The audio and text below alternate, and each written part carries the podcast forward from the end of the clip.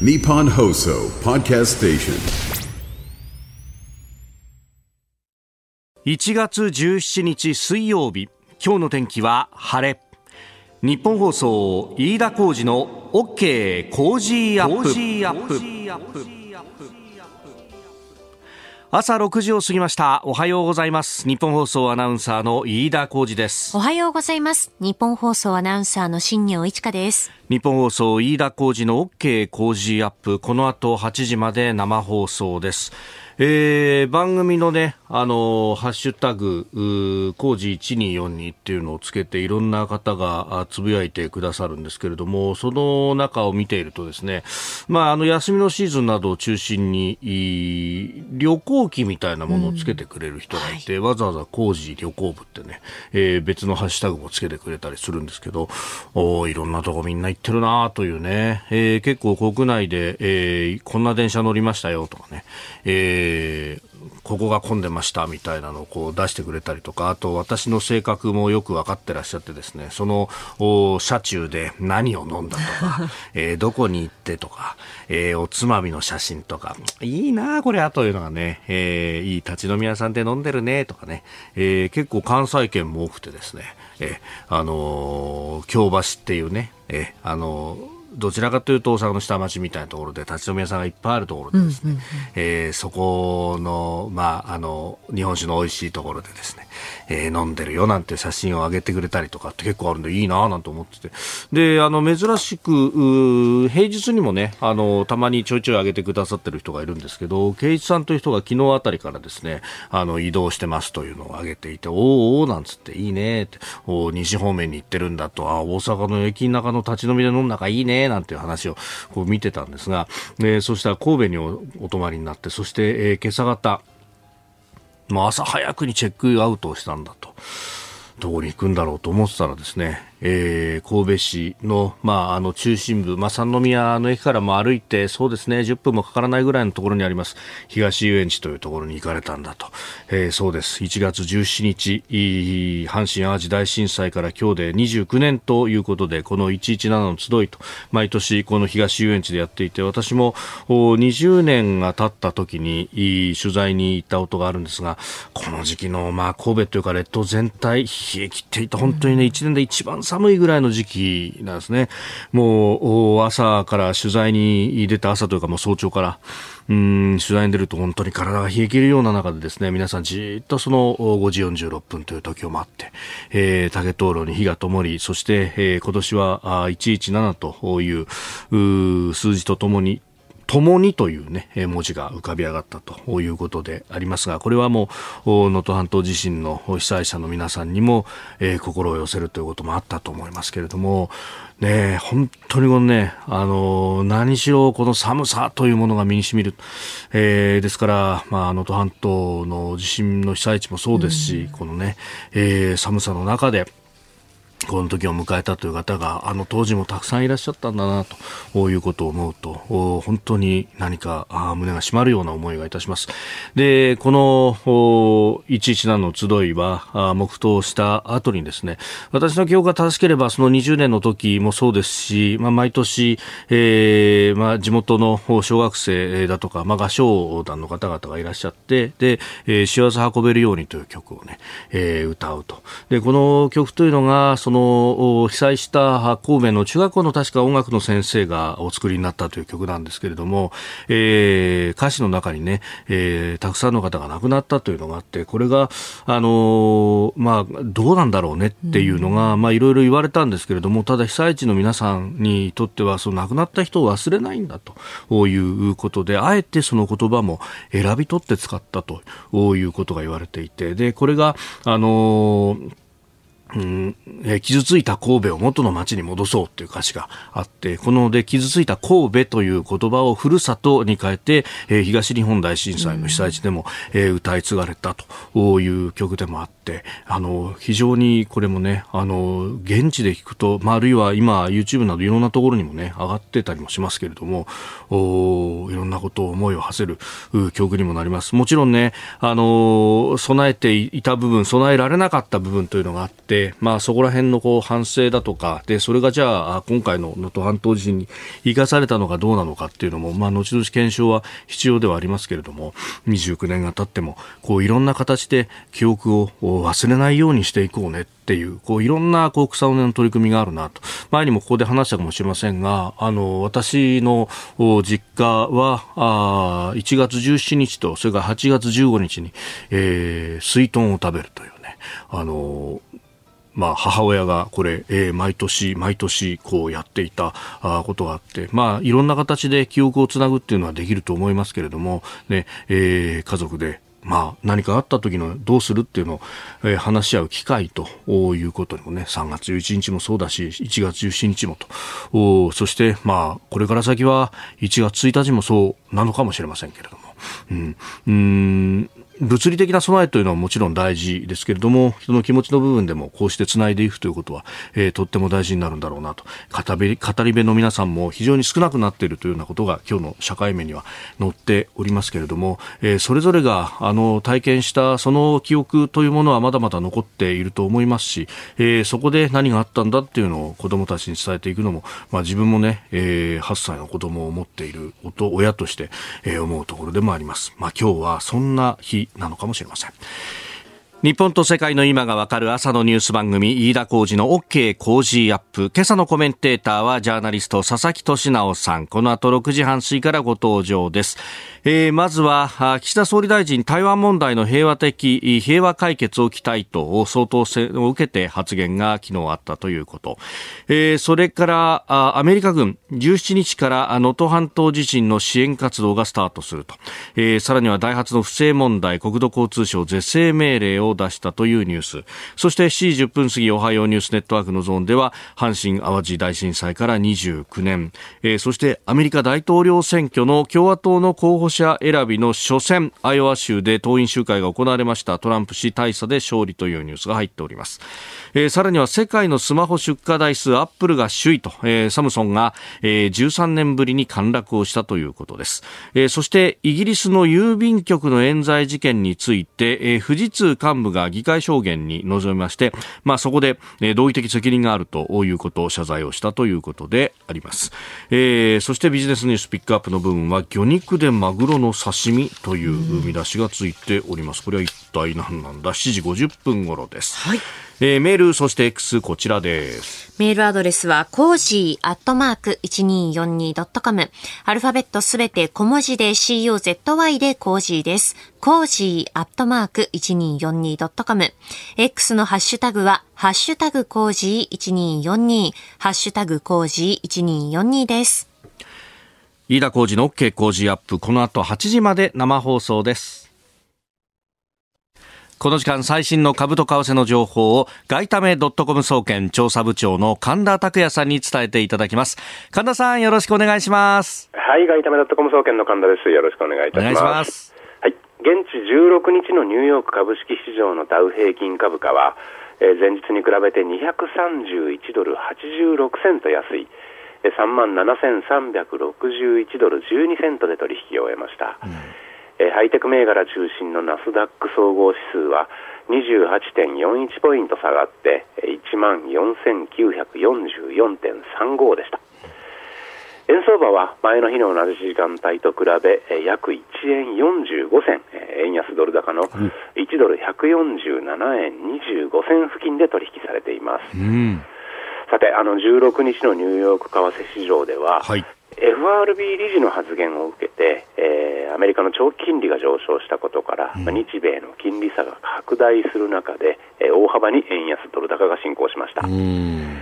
FRB のウォラー理事は、はい、まあ、以前ほど迅速に利下げをしたり、急ぐ理由はない、などと述べて、まあ、利下げがあるとしても緩やかなペースになるとの考えを示しました。まあ、市場は FRB が3月に利下げを始めて、えー、今年合計で6回の利下げを行うことを想定していましたが、はい、まあ、こうした観測がやや前のめりに過ぎだったという見方に傾いたようです。まあ、円相場は一時147円30銭台に下落して、はい、昨年12月7日以来の円安水準をつけましたうんこの理事の発言一つでこれだけ触れるんですね。ねあのー FRB はですね、うん。基本的に金融政策はデータ次第だと。はい。いう発言をしていますんで、こう、なんて言うんでしょうね、あの、ええ秩序だった道筋ははっきり示していないっていうことで、まあ、市場の思惑が触れやすいと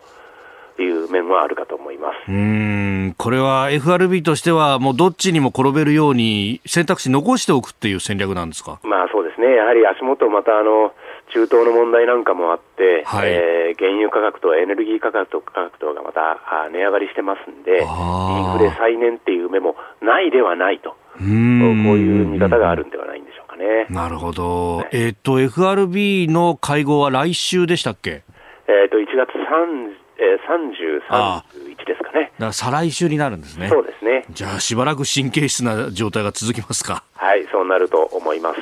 なるほど、わかりました。どうも神田さん、ありがとうございました。はい、ありがとうございました。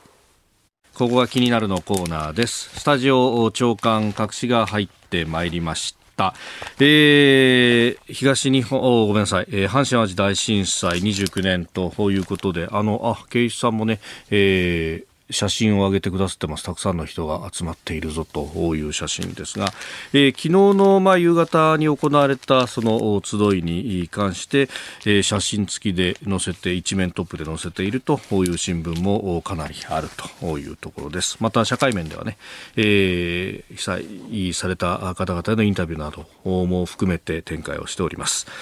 さあ、そんな中で、まあ、能登の地震について、えーというところもお書かれています。朝日新聞、能登二次避難まだ7%、住宅被害2万棟超えるというのが一面トップです。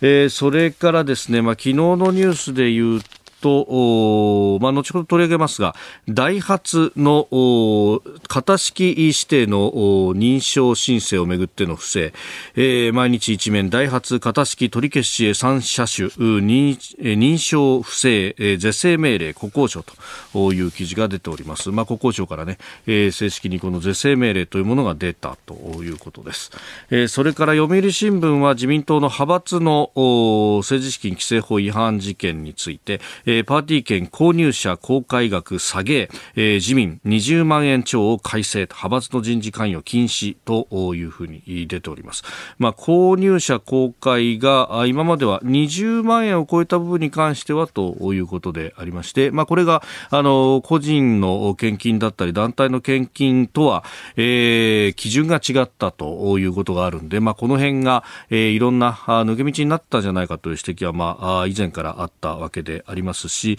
えーまあ、20万円を超えない額であれば公開購入者が公開されないということであるといやじゃあこれ外国人が買ったとしてもわからないよねというようなこともこう指摘がされていました。で、えー他方外国人からの個人献金に関しては、まあ、厳しくう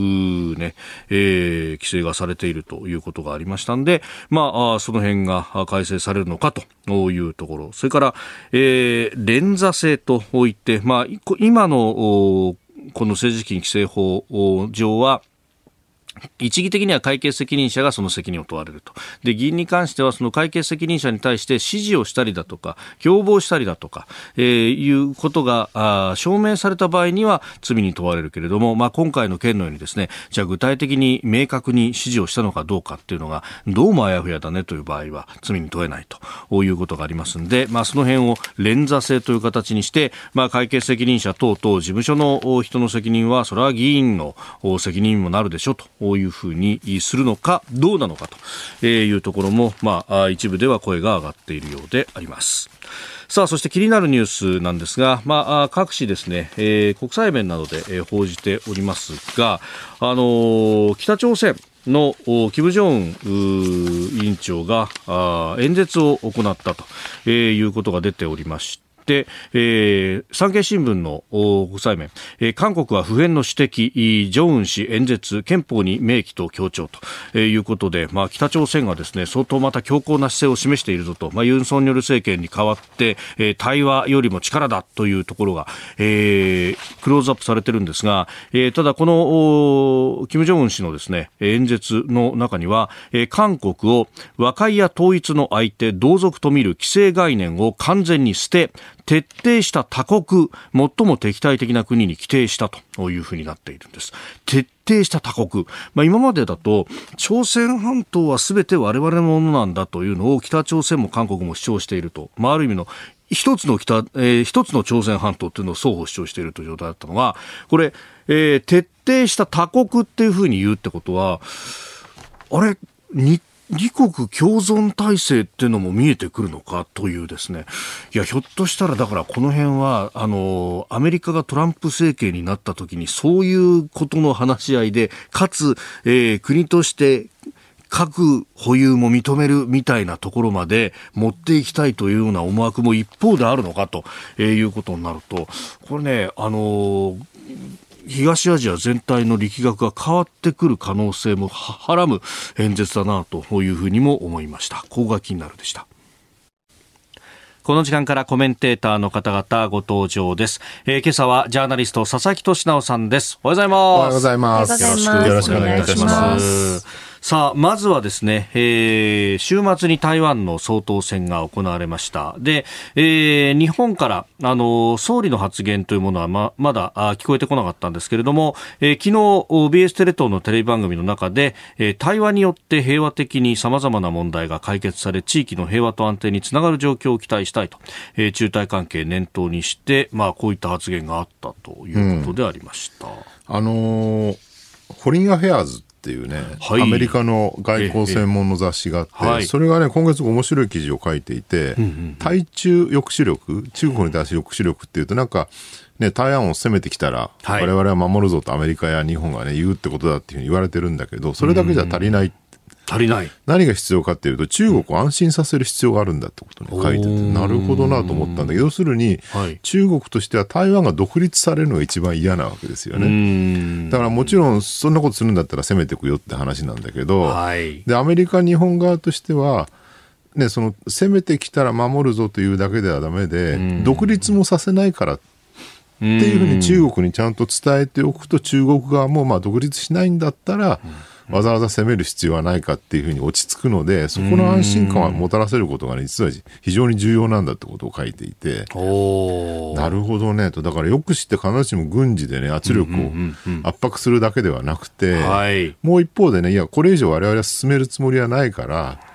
進めないからあんた方も進めないでよねっていうその安心感を与えることも大事だっていう話なんですよね。なんかイソップ童話の北風と太陽みたいですね。本当ですよ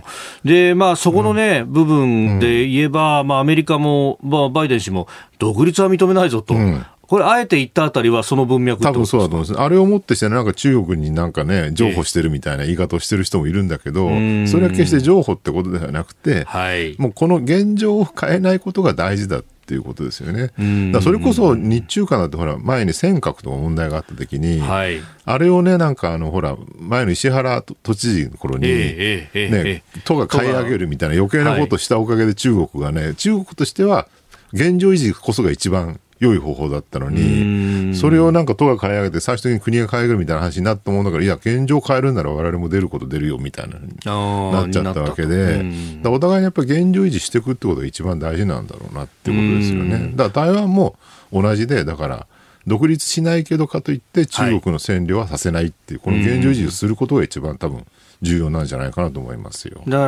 らその現状変更しようとする口実を与えないみたいなところですかね、うん、そうですよね、なるほどね。結局、うん、あの尖閣の時っていうのも、うん、まあ、日本の国内のロジックとしては非常にあるんだけれども、これがあの中国側からすると、あこれで俺たちいくらでも船出せるようになるぞみたいなことですよね。だからそういうことされたら中国としても国内世論に対してちゃんと説明しなきゃいけないから、強く出ざるを得ないっていうね。だから、こういう時ってほら中国が中国というか中国の世論ですよね、はい、だこっちをどう見てるのかっていうね、向こう側の視点に立つことも多分重要なんじゃないかなと思うんですよね。まあ、できうれば、そこで影響力工作をこちらもできるようになれば一番いいんでしょうけど、そ、ね、こはなかなか難しいところですよね。でも確かに、あのーねえー、台湾の国内というか、うん、まあ、あの今回、来清徳さんが当選しましたけど、えー、昔は独立って言ってましたけど、このところはもう、そうですよね、最悪路線で現状維持なんだ、うん、だからなんか一時的中国としてはね、ライさんが外になったらもう独立するんじゃないかって不安は相当あったと思うんだけど、多分実際にじゃあ総統選が見えてきた中で、いや、これ独立って言い続けたら多分相当中国刺激するなっていうのご本人も分かったんじゃないかなと思うんですよね。だからまあ独立はとにかくしないって、これがまあアメリカと台湾との間の共通認識に今なってるかなって感じはしますよね。まあね、えー、台湾の民意もライさんを当選させたけれども、えー、立法院、国会の方はどちらも過半数取らせずという、絶妙なというかね。ね独立もしないが現状維持ってね、まあ、それはそれで危ういバランスなんで、それ一体何十年続けるのかっていうね、そういう感じもしますけどね。 Cozy up 番組イベント第2弾開催決定。飯田浩司の OK コージーアップ激論横浜ベイサミット in 神奈川県民ホール4月28日日曜日出演は青山繁晴飯田泰之小泉悠ほか1月22日月曜日チケット発売開始詳しくは番組ホームページをチェックえー、今朝のコメンテーターはジャーナリスト佐々木俊尚さんです。引き続きよろしくお願いいたします。よろしくお願いいたします。えー、日本と世界の今がわかる朝のニュース番組飯田浩二の OK 工事アップ7時をまたいでニュースを掘り下げてまいります。ニュース7時またぎ前半戦こちらのニュースです。アメリカ軍今日から能登半島地震の支援活動。木原防衛大臣は昨日在日アメリカ軍が能登半島地震に関する支援活動を今日17日から実施することを発表しました。被災地に人員を派遣し物資輸送などの支援活動を行うということです。えー、海外からの支援要請については、まあ、発災当初から、えー、受け入れ体制の構築が現地で必要となるものについては見送るという方針であります、うん、台湾とかからもね、救助隊入るって話だったけど、はい、一応ちょっと今のところ無理ですって感じで断ってて、それをまたなんで断るんだって怒ってる人たちがいっぱいいたんだけど、当初もうね、空港が閉鎖されて、はい、能登空港。そうですね。で、はい、国道、その、陸路もね、国道249一本だけで、はい、あと全く海岸沿いの道路も寸断されて行きようがないので、えー、大量に人員投入できないよね。と。だからまあ自衛隊もね、そんなにたくさんは投入できなくて、はい、徐々に様子見ながら増やしていくっていうね、うん、なんで大量投入しないんだまたそれ怒ってる人がいっぱいいたんだけど、はい、それは無理だよね。って。だからまあ自衛隊としてはそこで、まず最初やったあれやったのはあれですね。LCAC っていう、はい、あのホバークラフトと言われてる、はい、揚陸艇で重機を大量に海岸から持ち込んで、はい、でそれでまあ道路を直したりとか。でそうこうしてるうちに一昨日ぐらいですかねついに能登空港が、はい、やややっと開通というか、えー、オープン再オープンしたのででこれでようやくアメリカ軍がね入れるようになったもちろん自衛隊もずっと空路で物を運んでるんだけど、はい、自衛隊他にやることがたくさんあるからその補給の手伝いをアメリカ軍にやってもらいましょうってでそのそこで空いた人員を他のことに回しますってね、でまあ、孤立集落がまだ大量になるので、はい、そこ一個一個ねもう手作業も含めて重機で道路切り開いて開いてるっていう、まあ、そういう現段階ですよね。でこれってねなんかあのコロナの時も本当そうだったんだけど、はい、刻々と状況が変わっていくのでその都度それに応じて少しずついろんなことやっていくっていうねそのなんかなんだろう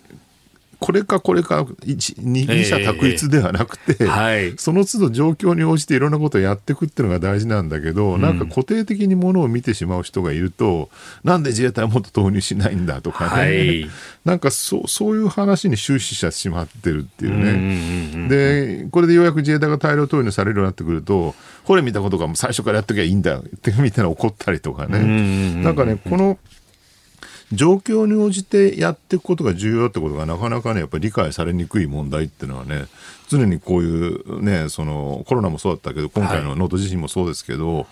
こういう大きなね、災害に対する対応では重要だってことだと思うんですけどね。あの、あの辺の地域全体をこう管轄していた、うん、あの、人に、この間ちょっと話を聞いたんですけど、ええ、まあやっぱり能登は、まあ2007年にも地震があったりとかもしてるから、はい、いろいろ想定をして、まあ計画も立てたんだと。え、で、もともとその地理的に厳しいっていうのもあって、やっぱり海から攻めるっていうのが中心になると。だから当初の計画通りに動いてるように私には見えましたけどねっていうですね、その幹部の、元幹部の人は言っていたんですよね。まあ、その通りでしょうね。だから、もうなんかずっとこのニュースウォッチしてると、まあ、順々にね、予想通り自衛隊に投入して、だんだんとやってるなっていうふうに、まあ、好意的にというか、肯定的に評価してるんだけど、それを全く真っ向から否定する人たちがいるっていうのは、ちょっと不思議な感じがしますよね。ただ、今回やっぱり一番大変なのは、その孤立集落をね、どうするかって問題で、はい。えー、まあ、いわゆる串の葉作戦って言われる、太い動脈の部分から少しずつ道を切り開いて、孤立集落に達していくってやり方で、串の葉が生えるようにですよね。はいえ。ー、で、これってあの、東日本大震災の時の三陸でやったことと全く同じで、はい、あの時もね、今思い出すとあれなんですよね、その当初、3月11日にわーっと津波が起きて、大変な被害が出てるっていうのは、最初に分かったのは、仙台平野を津波が襲ってる映像を NHK が空撮で撮って、それがわーっと拡散してですね、大変だって話になったんだけど、その当初翌日ぐらいまでって三陸の話って全く出てこなかったんですよ。岩手県のね。だからなんか岩岩手であんまり被害出てないのぐらいの認識だったんだけど。確かにそうですね。だから気仙沼でちょっと、おガスボンベが燃えてるみたいな映像が出ましたけど。そう、ね、だからせいぜい陸前高田気仙沼ぐらいまでの情報しかなかった。はい、でところが3日4日経ってから分かってきたのは通信が途絶してるせいで全然情報が来なかったんでしかも三陸ってねもう幹線道路が来てなくて、はい、太い東北道みたいなところから細い道路がね一本ずつこう入り江に向かってつながってるような感じだから。えー、それがようやくね、だんだん分かってきたの1週間ぐらい経ってからよく全容が上がってきたみたいな感じだったんですよね。そうですよね。あの時も海沿いの国道45号はもう至る所で寸断されていたと。うん、そうなんですよね。だそれと非常に今回似た状況であると。はい、ただ、あの時と全然違うのは、はいそのやっぱ東北は幅がまあ、本州ですからね、幅が広いので、真ん中に東北自動車道って太い幹線道路が走っていて、そこをね、まあ、緊急車両がどんどん通過できたんだけど、そうですね、緊急車両限定にしてましたもんね。そうなんですよね。ところが、今回の能登っていうのは、その太い幹線道路がないっていうね。国道294号でしたっけ、あれしかない。号。はい、249号か。あれしかないので、そうですね。そこがそんなに太くないから、串の葉作戦がね、そう簡単にスムーズにいかないって問題があったりとか、まあいろんな状況を見てるとね、本当にこの大変な、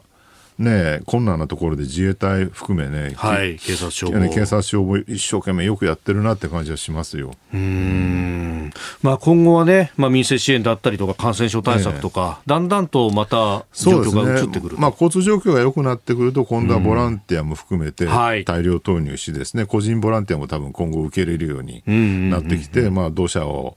排除したりとか、はい、建物を直したりとかっていうフェーズに入っていくんじゃないかなと思いますね。えー、まずは能登半島地震についてでありました。ニュース7時またぎ7時をまたいでつないでまいります。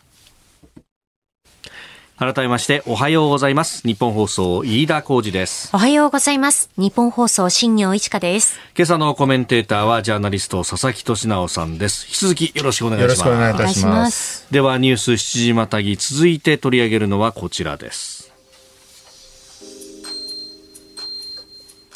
ダイハツ不正問題国土交通省が是正命令。ダイハツ工業の品質不正問題で国土交通省は昨日ダイハツに対し組織体制の抜本的な刷新を求める是正命令を出しました。道路運送車両法に基づく処分で一連の不正の背景として企業体質に問題があると判断したものです。えー、エンジンの排ガス規制に関してデータ不正があった日野自動車に続いて2例目と。いうこの是正名、まあ、予想以上にね影響の範囲が広がってきてて、はい、ダイハツ単体ではそんなにね車の市場シェア大きくないかなと思ってたんだけど意外に OEM でいろんなところに供給してる、うんうん、タウンエースなんかもそうですよね。あトヨタの。タウンエース、ね、だからブランド名は別会社というか発注会社のなんだけど、ね、実際は。ダイハツってっていうね、僕ね、鈴木、僕ずっとあのハスラーとジムニーを軽井沢と福井で乗っていて、軽井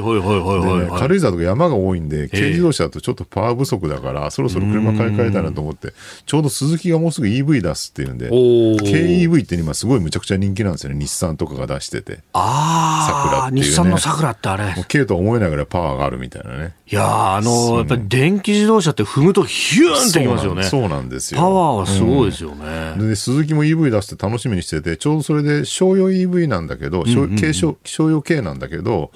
あの鈴木が出しますっていうんでね、これ実際ね、ダイハツからの OEM だったんですよ、計画が。へダイハツとトヨタと鈴木から同じやつを出すって、OEM で。でこれがね今回の騒ぎで、はい、3月までに発売の予定が延期になってしまったっていう。なるほど。そんなところにも弱が来てなのかっていう、ね、佐々木さんも影響を受けてたんですね。そうそう EV 買えないやみたいなね。お結構やっぱね、うん、乗ってらっしゃる方は心配されています、ルパンの忘れ物さん利用し木更津の60歳の方、うん、私はダイハツの車に乗ってます。昨日車検が無事に終わりました。ダイハツには安心安全性を回復させてほしいですと。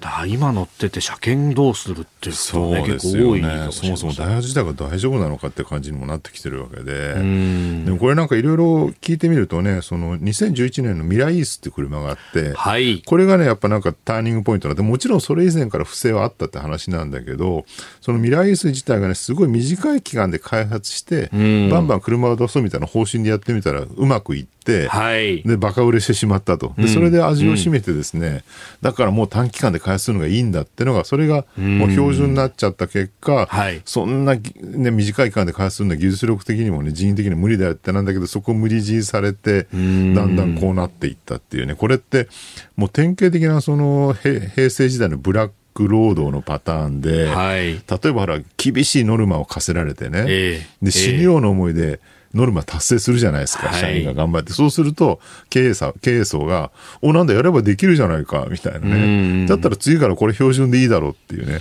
でやってる方はもうこの今回だけなんとか必死で頑張れば、はい、ノルマ達成すれば次は楽になるだろうと思ってたら、達成した瞬間に次それが標準にされてしまうっていうね。それが最ボトムの基準になるっていう、ね、そうなんですよ、はい、でその繰り返しでどんどん疲弊していって結果的にも不正しないと、ね、数字は残せない。残せないって形になってしまったっていうね。でこの不正もね本当にでそんなことまでやるのかって例えばエアバッグの試験とかで、はい、まあ、衝突したらそのショックで衝撃を感知してエアバッグが開くっていう当たり前の話なんだけどそれをクリアできないので、はい、タイマーでエアバッグ開くようにしてたっていうね、えー、衝突する時間に合わせててね。いやそんなレベルの不正やってたんだって話なんだけどまあそね、いわゆる日本のね誇るこの自動車産業の技術者がそんなことやんなきゃいけないってっていうね、自分のプライドも何かも捨ててってことは、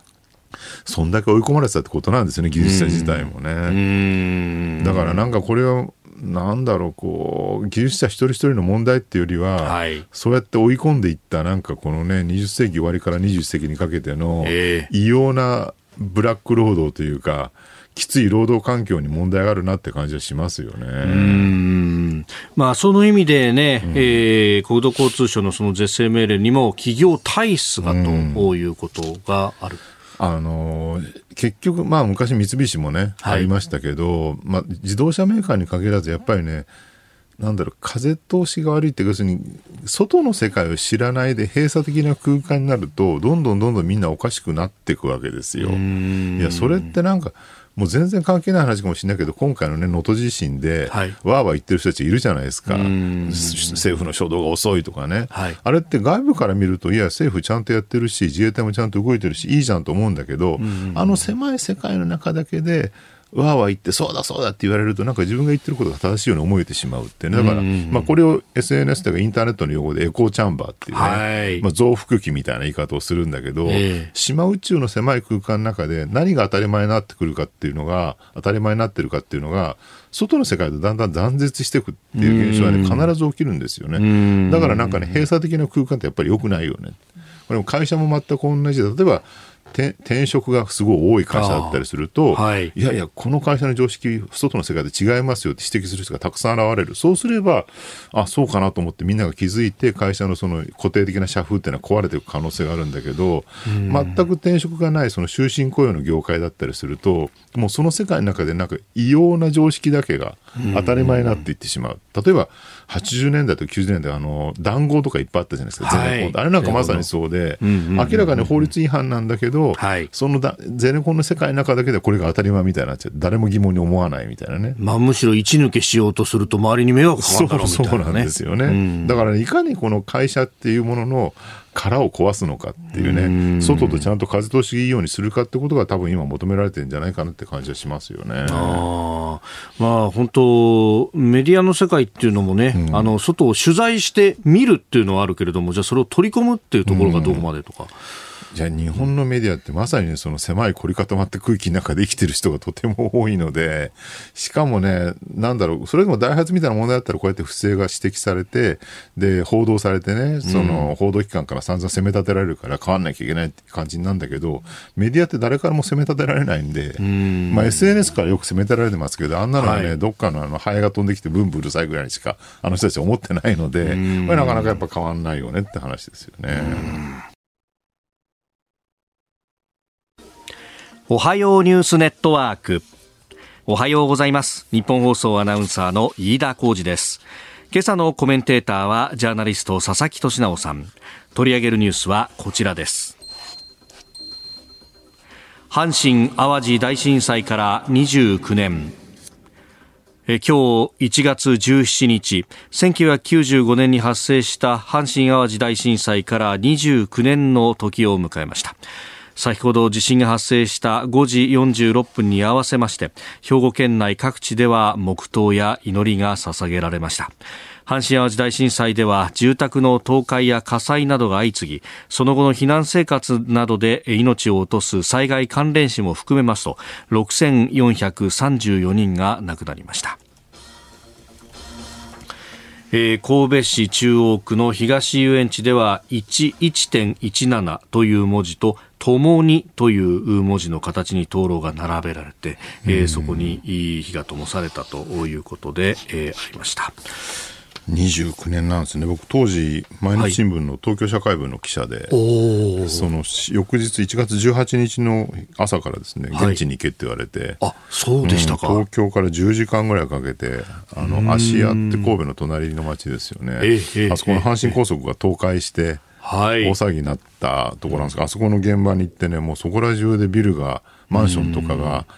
なんだろう、この前の輪島でに横倒しになってたビルの映像が衝撃的だし、はい、ああいう感じのはすごく少なくて、どっちかっていうと、例えば6階建てのマンションの一部のフロアだけがぺちゃんこになるっていうね、上から押しつぶされて。はい。で、そこからもう本当に、ね、遺体を救出っていうか、まあ、搬出ですよね。っていうのをね、延々とやって、それをずっと取材してたんですけど、あのー、震災によって被害のありようが違うって、関東大震災1923年でしたっけ、はい、あれはもう圧倒的に焼死だったんですね。木造家屋だらけで、えー、有名な深川の被服廠で1万何千人もね、はい、焼け死んだりとか、えー、で阪神大震災も圧倒的に圧死で圧死。ほぼその起きた瞬間直後ぐらいに皆さん亡くなられてるって感じ、で東日本大震災はやっぱり津波っていうね歴史の方が多かったってやっぱり同じ震災って言っても全然それぞれ、ね、はい、その亡くなり方とかね、あの現場の状況って被害のあり方って違うんだなっていうのはすごく思いますよ。うん。まあ、この都市部、大都市圏でのね、そうなんですよね。そもそも震災って言葉がね、もう当時すごい思ったんだけど、はい、大震災って名付けるんだって思って、大震災って当時、その阪神大震災が起きる直前までは、関東大震災のイメージから70年前の。そうですね。そんなものがこのように、このようにもう一回その言葉が出てくるなんて夢にも思ってなかったのに、阪神淡路大震災って言葉が来て、そうか、震災なんだだっていうね。で、考えてみると、まあね、地震は本当に戦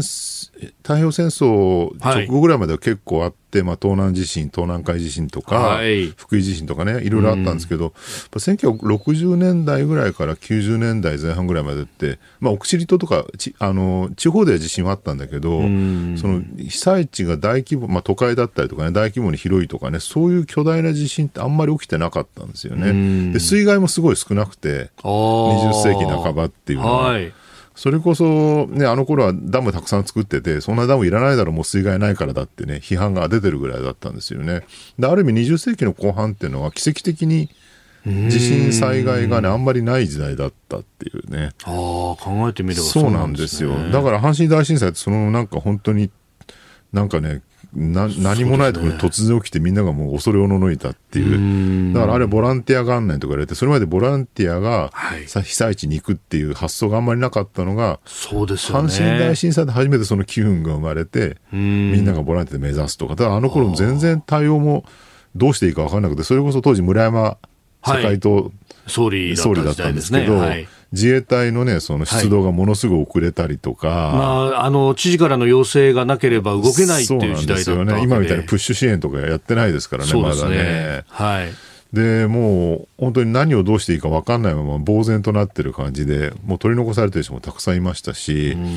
で、まあ、あの時の反省、その後、まあね、まあ、東日本大震災もあり、はい、中越も熊本もあり、さまざまな地震が起きて、いろんな積み重ねをね、その自衛隊、はい、消防、警察がいろいろやってきて、で、ボランティアもいろんな積み重ねして、で、自治体の対応、国の対応もいろいろやって、ようやくここまで来てるっていうね。だから、能登の地震なんかは、まあ、こういうね、その阪神大震災とかの、本当に大変な犠牲があったんだけど、それのさまざまな教訓や反省の上で成り立ってるんだなっていうね、そのいろんな体制に関して言っても。はい、で今回もだから、まあ、もちろん批判いろいろあるんだけど、政府が、ね、対策本部立ち上げるのとか、石川県が立ち上げるのむちゃくちゃ早かったりとかね、えー、自衛隊の出動も瞬時に戦闘機が飛んで上空から偵察したりとかっていうね、はい、まあ、これやっぱこの30年近くのね、さまざまな蓄積があったんだなって思わせますよね。まあ、そしてね、あの、この当時とは、うん、まあ、やっぱり30年経ってると、その人口構成が変わってきたりだとか、あるいはこう、今回の能登半島の地震は、うん、あ非常に高齢化率の高いところで起こっていると。そうですよね。で、そこら辺で感染症の話だとかっていうのはまた、違ってくる部分は一方であるわけです、ね、あの通信の話とかもね、全然変わって、阪神大震災の時まだインターネットあるやないや、まあ、そもそも携帯電話さえほとんど普及してなかったですかね、95年。でインターネットも使ってる人はごくわずかで実際それを防災とかっていうか復旧復興に使おうなんて発想は全くなかったわけでほぼほぼ電話のみ。しかも公衆電話っていうね、ね。はい、その部分で、まあ、情報収集がね、えー、携帯でうまくいくんじゃないかという一方で、その電波がなくなってしまうと、一切取れてしまうだから東日本大震災の時には、まあ、インターネットはもう普及していて、2011年ですから、はい、まあ、携帯もまあスマホにそろそろなるかなぐらいの、えー、感じだったんですけど、一方でね、その基地局が、はい、あの非常電源がだんだん切れていって、3、4日経つとね、携帯がだんだん繋がらなくなると。でも一方で電話が繋がらないけど、なぜかツイッターだけは繋がったりとか、あの時あって、はい、それでみんなツイッターで情報収集したりとか、情報公開してるっていうね。で、ね、今回に関して言うと、まあ、基地局がね、やっぱり市場電源になって、だんだん持たなくなると同じなんだけど、一方で、うんなんだろう、基地局そのものも、例えば船で基地局を持って行ったりとか、あね。はい、あとソフトバンクがね、そのドローンで有線で飛ばして、えー、空中に浮遊させて、そこから基地局にしたりとか、あと最終的にはあの、あれです、イーロン・マスクが作ってるスターリンク、あれをね、5000台ぐらい KDDI との協力で持って行って、あれはもうね、電源があるところならどこでも必ず繋がりますから、だからそういう意味でも情報の途絶っていうのはだいぶ解消してきてるっていう感じにはなってきてる。だ少しずつ少しずつ我々はね、やっぱこの30年ぐらいかけて、なんか防災に対する価値観も、ね、その準備もいろんなところで備えてきてるなって感じはしますよね。ただ一方でね、その今、飯田さんおっしゃったようにね、もうこの、はいね、もう、なんだろう、限界集落みたいになってる孤絶した集落を一体どこまで維持するのかって議論もまたここで巻き起こってたりとかして、まあ、この段階で言うべき話じゃないだろうと僕は思うんだけど、でも長い目で見るとね、どうやってその孤立したね、小さな山あいの集落とかの防災をするのかっていうのは、やっぱね、今のように地方財政非常に厳しい、インフラに回せる金がね、もう以前と比べて半分ぐらいに減っちゃってるみたいな状況の中で、どうすんのかってなかなか重要な問題ですよね。落ち着いたところでこれも議論しなきゃいけない。そうですよね。さあ、そしてもう一つ用意していたニュースはアメリカの大統領選であります。えー、共和党の候補者選び、スタートしましたアイオワ州の共和党党員集会、えー、トランプ前大統領が、えー、他の候補者に大差をつけて勝利をしたということであります。トランプさん51.0%の得票率。すごいですよね。うんもう年齢もね77歳でしたっけ、はい、でも一方でバイデンが81歳なんでね、えー、もう超高齢大統領選挙っていうね、えー、そうなってますよね、でもうなんかね共和党支持者のうちえっ、ー、とね NBC ってアメリカのテレビ局の調査を見ると、はい、仮にトランプ、まあ、今ほらいろんなところであの裁判起こされてるじゃないですか、告発されてね、はい。で有罪判決を起きた受けたらどうするのかと、大統領選。みたいな話あるんだけど、共和党支持者のうち60%は、はい。有罪判決受けても支持には変わりはないと答えてると。うん。でさらに19%、2割近くは有罪判決すると、受けると、さらにトランプを支持する可能性が高くなるっていうね、だから、その司法からそ訴追されればされるほど、支持率が高くなっていくっていうね、でそれだけ聞くと、なんか熱狂的なね、その狂信的な支持者ばっかりなんじゃないかって感じもするんだけど、意外にそうでもなくてですね、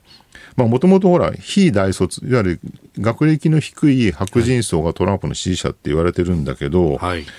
意外にですね、ひその女性も53%がうん。トランプを支持してるって、共和党支持者の中でね、だからいわゆるインテリ女性層にもトランプの支持っていうのは食い込んでるって話があって、なんかね、これを考えると、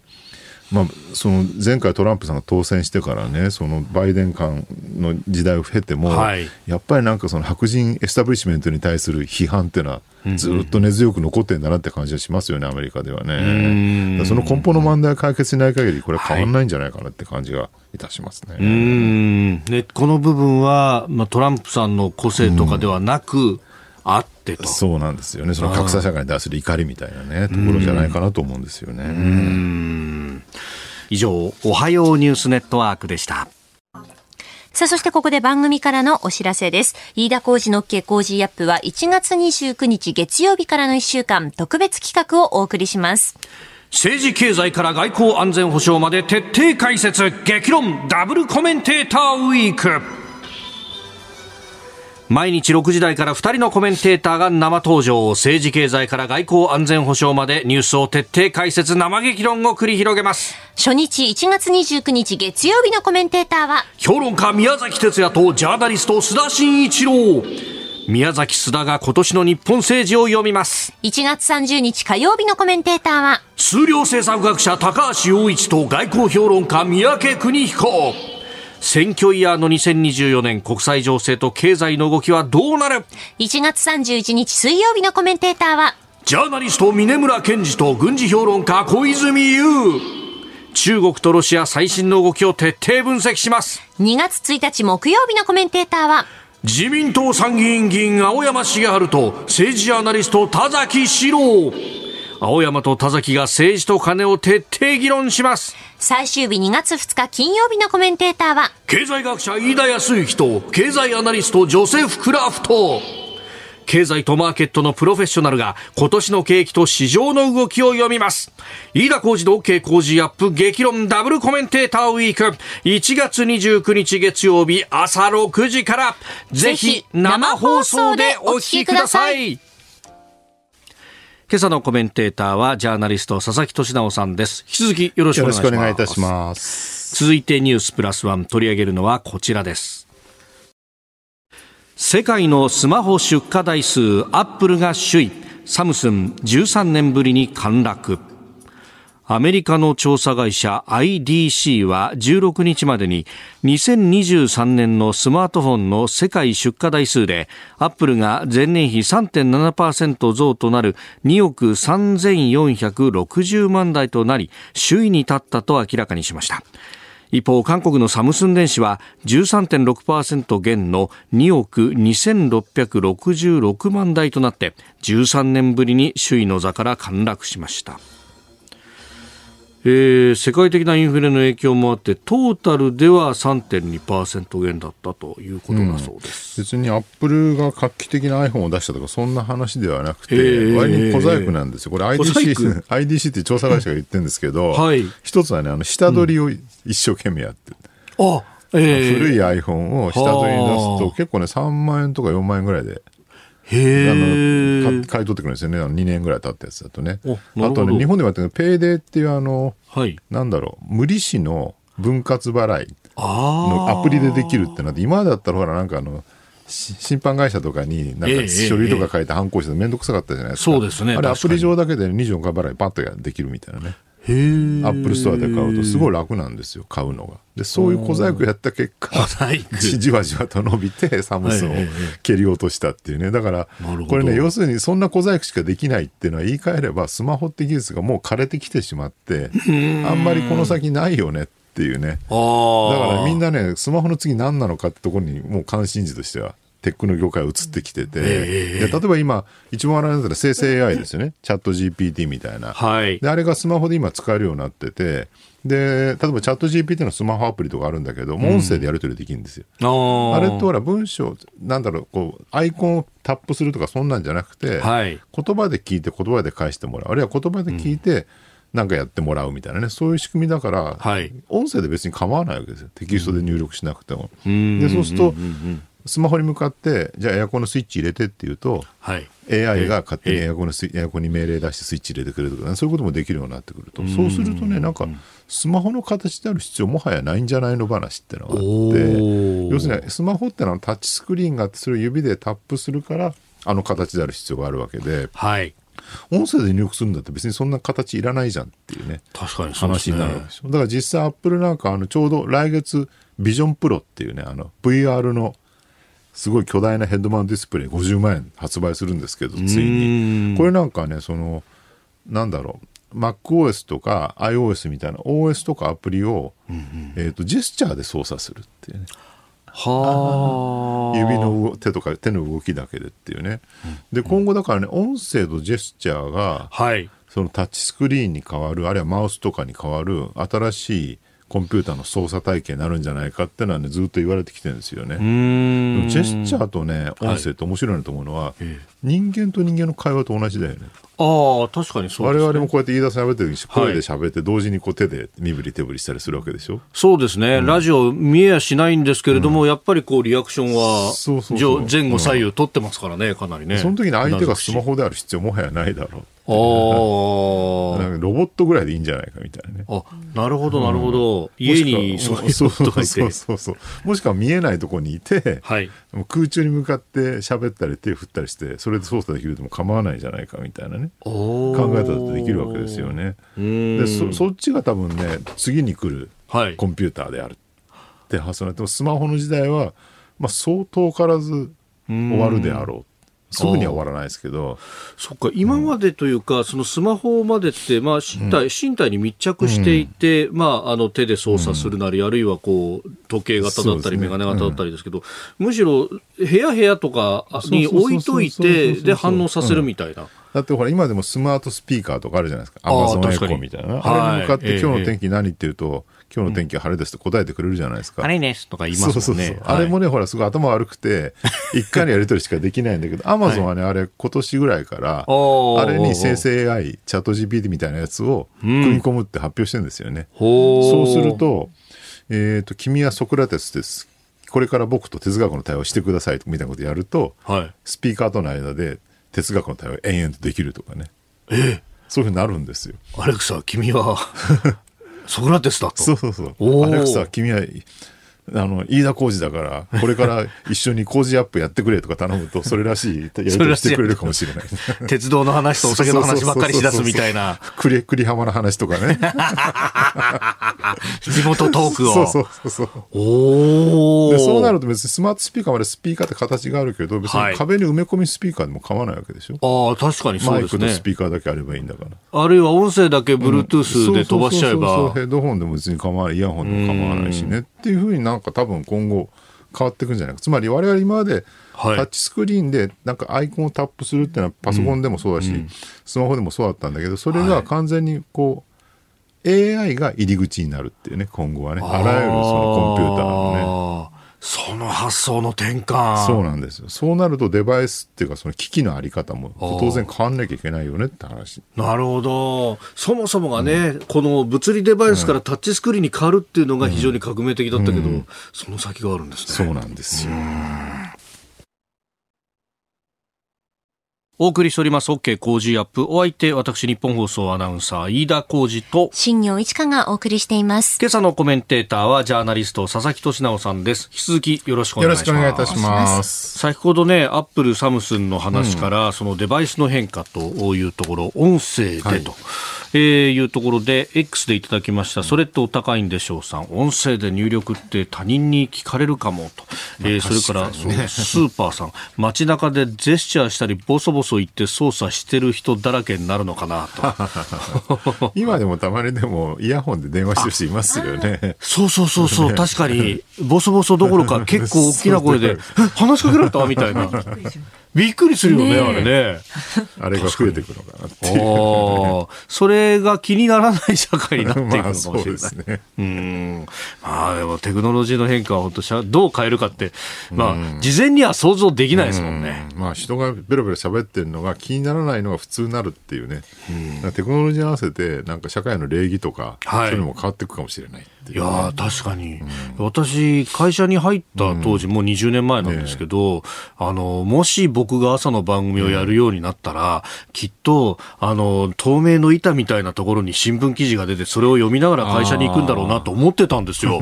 今、実際にスマホで記事読みながら会社行ってますからね。そうですよね。あ形違うけど、こうなってるみたいな、あるんだな。想像できないのがあって、60年代ぐらいのね、あの本とか読むとね、はい、あのテレビにプリンターがついてるみたいな。ああ。それでこう 紙で読む。そうそうそう。プリンターそのものがもうなくなってるじゃん。確かに。そうですね。そうなんですよ。さああ、では続いて、えー、この時間はここだけニュース、スクープアップイギリス郵便局冤罪事件富士通幹部が議会で謝罪イギリスで700人以上の郵便局長らが不当に訴追されたイギリス史上最大規模の冤罪事件で富士通の幹部が議会に出席し提供していた会計システムに欠陥があったことを認め恐ろしい冤罪だったと謝罪しました。まあ、富士通の子会社、イギリスの子会社が原因となった会計システムを納入、提供していたということで、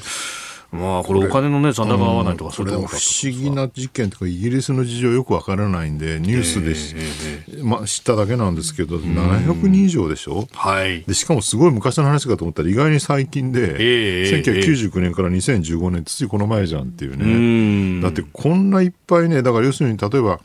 えー、郵便局でシステム調べたら自分とこの口座の残高が1000万ぐらい足らないと。はいでこれは何なんだっていうんで郵便局長お前が隠したんだろって言われて捕まったりとか、うん、あるいはその1000万ぐらい、ね、自分のお金で賠償させられたりとか、ねはい、それが1人や2人なら、えー、まあ、間違ってそんな事件もあったよねっていうふうになるのかもしれないけど700人もそんなことされてて、うん、当時何も発覚しなかったのが。いや、本当ですよ、ね、不思議でしょうがないですよね。いや、そうなったらね、なんか、個人のっていうよりはシステムを疑うって方に行かないのかという、ね、組織的にやってたって話でもなかったわけですよね、当時ね。えー、えー、それぞれの郵便局長が不正に、個別に悪いことしてたって話になって、700人以上の人がね、個別にそんな悪いことするなんてことが同時多発に起きるなんてのが、到底ありえないことだと思うんだけど、まあ、それが捕まってね、賠償求められてしまうってなんか何とも言えない社会の闇ですね、これ、イギリスのね。いや本当、ね。ね、これ、その郵便局の運営会社が、うん、まあ、本来一義的な責任を負うはずなんですけれども、うん、まあ、ちょっとね、あの、ドラマが放送されたりなんかして、また火がついたらしいという話ですね。もともと2年ぐらい前から騒ぎになってたんだけど、まあ、そのテレビのドラマになったことで、またますます大騒ぎにっていうことらしいんですね。で知らなかったけど、富士通ってむちゃくちゃあのイギリスの政府とかのシステムに食い込んでいて、はい、なんかね、BBC なんかの記事もで4年間で100件ぐらいの契約を政府とかの受注してると。で総額ね、20億ポンドというから4000億円近く、結構な金額やってんだなっていう、まあ、日本のほら、電気やエレクトロニクス、あと電気メーカーとかそうなんだけど、いわゆる最終消費財とかあんま作れなくなってきて、で結果的に、まあ、富士通、日立、みんなそうなんですけれど、あのインフラとかね、公共システムとか鉄道とか、そっちの方へだんだん進出して、日立なんかね、ロンあのイギリスで鉄道システムとか、結構受注してたりとかして、だからそこでうまくね、その政府系のシステムに入り込んでビジネスやってきたっていう経緯があるんですよね。だから多分、この富士通がそのイギリスの郵便局のシステムを、の会社を買収したのもその一環だと思うんだけど、まさか買収した会社がね、こんなことになるとは当時誰も思ってなかったですし、まあ、富士通としても困ったもんだなって感じだと思うんですけどね。うん。まあ、なんか全体のその賠償額は1800億円ぐらいになるんじゃないかということで、まあ、それを税金で弁済すると。ねでもこれ、でも裁判起こされたりしたら民事とかでもうちょっと巨額の、ね、話になってくる可能性もありますよね。しかもなんかそのテレビでやってから、うん、さらになんか、いや、うちも被害起きてるんだってね、告発する人が相次いで100人ぐらい増えてるみたいな話もあって、ちょっとね、どこまで広がるのか予想つかない感じはありますよね。まあ、あの、このね、えー、富士通の、まあ、子会社のポール・パターソン執行役員という方が、うん、えー、今回、議会に出て、ね、え。ー、そして、まあ、本社の執行役員か、で、ヨーロッパ地域の責任者、うんえー、証言をしたということですけれども、まあ、道義的責任と。だから、まあ、さすがにその、律儀的には納入した会社のね、運営会社の責任になりますよね、当然。だそれが、まあ、どこのミスだったかってこれ把握するってのは一体誰の責任なのかっていう話ではあるのかなっていうね。うただなんでその当時段階でねシステム側の責任だってことをなんで突き止められなかったのかとかねいろんなこう不自然なというか不思議なところはいっぱい謎が残ってるので、現時点でまだちょっと分かんないこと多すぎるかなって感じはしますね。ねそれこそその郵便の全体を統括する会社の体質はどうだったんだとかね。でもなんかこういう話聞くと、まあ、だいぶ事情は違うんだけどね、みずほ銀行のシステムの不具合みたいなのをちょっと思い出したりとかして、やっぱりこういう金融系のね、はい、巨大システムってのは維持するのは相当大変だし、なんか一回ミスが起きるとね、それをあの修復するっていうのもさらに大変だってことはね、本当につくづくよくわかりますよね。本当、やっぱこれもそのね、まあ、ベンダーが作ってはいるけれども、まあ、その会社側からの指示であったりとかっていうのと、大体こうぶつかって現場が我慢させられるみたいなね。まあ、こういうシステムがね、そのコンピューターで管理するようになるって、まあ、半世紀ぐらい経つわけなんですけど、はい、やっぱり古くなってくると、どんどんどんどんあの硬直化して巨大化していって回収するのが難しくなってくるってやっぱどこの国でも起きてるのかなっていうね。今ぐらいからゼロで作るぐらいのが一番いいのかもしれないですけど本当はね。だからまあ銀行のシステムなんかの新しいところのやっぱり動きが早いし、はい、UI も優れるし使いやすいっていうね。古いシステムはやっぱどうしても UI も古臭いし、ね、いろいろ障害も起きてですねしょっちゅう止まるしっていうね、はい、なんかこれって本当 IT 化進める上ではねやっぱ避けては通れない問題がたくさん起きててその一環というかその一つとしてこの郵便局のね会計システムの問題はあるのかなって感じはしますけどね。えー、イギリスでの郵便局冤罪事件について、えー、でありました、えー、このコーナー含めてポッドキャスト YouTube ラジコタイムフリーでも配信していきます。番組ホームページご覧ください日本と世界の今がわかる朝のニュース番組飯田浩二の OK コージーアップ。ニッポン放送の放送エリア外でお聞きのあなたそして海外でお聞きのあなた。今回もポッドキャスト YouTube でご愛聴いただき本当にありがとうございました。飯田浩二の OK コージーアップは東京有楽町のニッポン放送で月曜日から金曜日朝6時から8時まで生放送でお届けしています。番組ホームページでは登場いただくコメンテーターのラインナップや放送内容の原稿化された記事など情報盛りだくさんです。また公式 X では平日は毎日最新情報を配信中です。ぜひチェックしてみてください。そしてもう一つ飯田浩司アナウンサーが夕刊フジでコラムを連載中。飯田浩司のそこまで言うか毎週火曜日の紙面もぜひご覧ください。日本と世界の今がわかる朝のニュース番組飯田浩二の OK コージーアップ。忙しい朝そして移動中ニュースを少し深く知りたい時ぜひ AM、FM、ラジコはもちろんニッポン放送のポッドキャスト YouTube でチェックしてください。